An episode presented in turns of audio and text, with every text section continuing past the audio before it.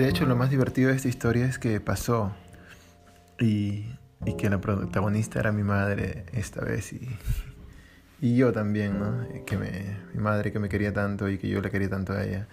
Es una historia que habla un poco tal vez de la relación entre mi madre y yo eh, en un aspecto un poco romántico, como los niños andan enamorados de sus madres todo el tiempo. Y el título de la historia es Vacaciones de verano. Y ahí va. 1. La pelota se acercaba suavemente, con un pase de empeine. Estábamos en la vereda de la calle Tumbes, cerca del Hospital Obrero, cerca de la Avenida América. La pelota venía tranquila, boleadita. El árbol de guavas estaba bien quieto.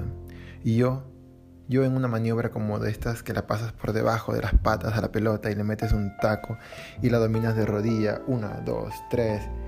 Y después de la tercera dominadita, ¡pum! La dejas suavecita, boleadita, que caiga. Y justo antes de que toque el suelo, le das la patada y la devuelves con un tiro certero de gol a tu amiguito que está ahí al frente a 5 o 10 metros de distancia, como nos enseñó el entrenador Calín Delgado, que era el padrino de mi primo, el Calín. Pero conforme la pelota se acercaba, me puse nervioso y en el fondo me di cuenta de mis verdaderas posibilidades. Por lo que pensé, Paul, debes ser honesto contigo mismo y pateala con la uña nada más, con la uña contradiciendo todo lo que está escrito en el manual del futbolista amateur. Entonces mi cerebro, alterado con las dos informaciones, cayó en confusión. Y la pateé, sí pateé la pelota, pero la pateé muy mal. Mejor dicho, la pisé. Pisé el balón y resbalé y fui a resbalar con una resbalada tan profesional que en un segundo giré completamente mi cuerpo en el aire y me caí de cabeza en la pista gris y me rompí la cabeza a los 6 años de edad. Entonces, una carrera llena de éxito quedó hecha pedazos en la vereda de mi hermoso y pobre barrio de Aranjuez. Recuerdo que mi padrastro me llevó en brazos, como si fuera yo una escultura famosa, como la piedad de Miguel Ángel Buonarroti, allá en Italia.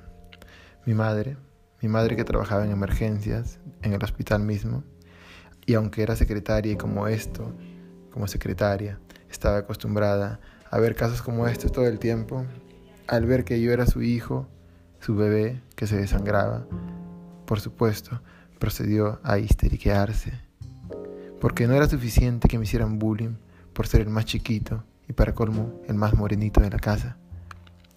Entonces como una fiera le echó la culpa a todo el mundo, como si estuviéramos en el Amazonas, gritó, a los árboles, a las serpientes, a las boas, y me tomó con sus brazos maternales y me dio toda clase de mimos mientras el doctor, mientras el doctor me cosía, y me dio toda clase de mimos de regreso a casa, y me dio toda clase de mimos cada uno de los días hasta que yo completamente estuve curado. Así de grande era mi mami. Número 2. Jugábamos a la guerrita con pedazos de tuzas secas. Algunos avesados cogieron esta grava chiquita y así íbamos divirtiéndonos en el paisaje marrón, tirándonos las piedritas. Estábamos dentro de esta casa sin techo, que era una casa robada, y por eso siempre andaba vacía. Al Rodil Roberto lo pusimos sobre la pared para que no joda y además estaba muy chiquito.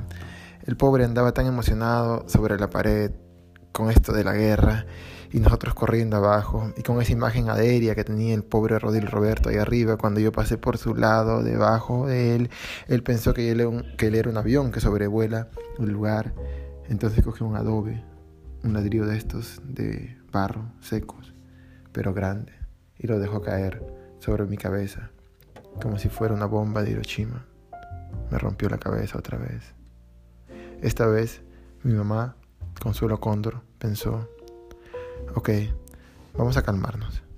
Tomémoslo con calma, hijito.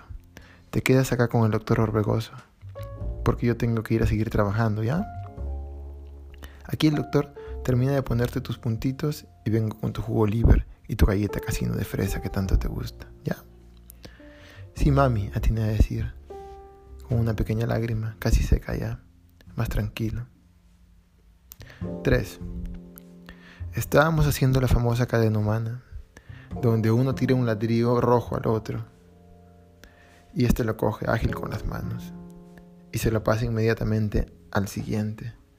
Y en esta repetición perfecta y en cadena, todos perseguimos un fin mayor, que es el de una sociedad justa e igualitaria. Entonces pienso que Carlos Marx, Carlitos Marx, y el chinito ese Mao Zedong estarían muy orgullosos de vernos a nosotros los niños trabajando juntos en pos de la igualdad, representada por estos ladrillos flotantes y rojos. Nosotros parados entre la arena fina y la arena gruesa, a un lado los cementos, a otro lado la gravilla. Esta sería la fotografía perfecta para un póster del comunismo. Fue entonces que mi querido hermano, que siempre andaba apurado para que nos paguen los 20 centavos prometidos, prometidos como la tierra prometida en la Biblia, mi hermano, sin darse cuenta, me estrelló un ladrillazo de esos rojos que duelen más que los ladrillos de adobe. El ladrillo se rompió y otra vez mi cabeza se volvió a romper. Puta madre, hijo, me dijo mi mamá cuando llegué al hospital. Ya no tengo tiempo para tus cosas, siempre llegas sangrando. Dile al doctor que te cosa nada más y te vas a la casa a terminar tus tareas. No me jodas. Y esa fue la última vez en estas vacaciones que me rompí la cabeza. Fin.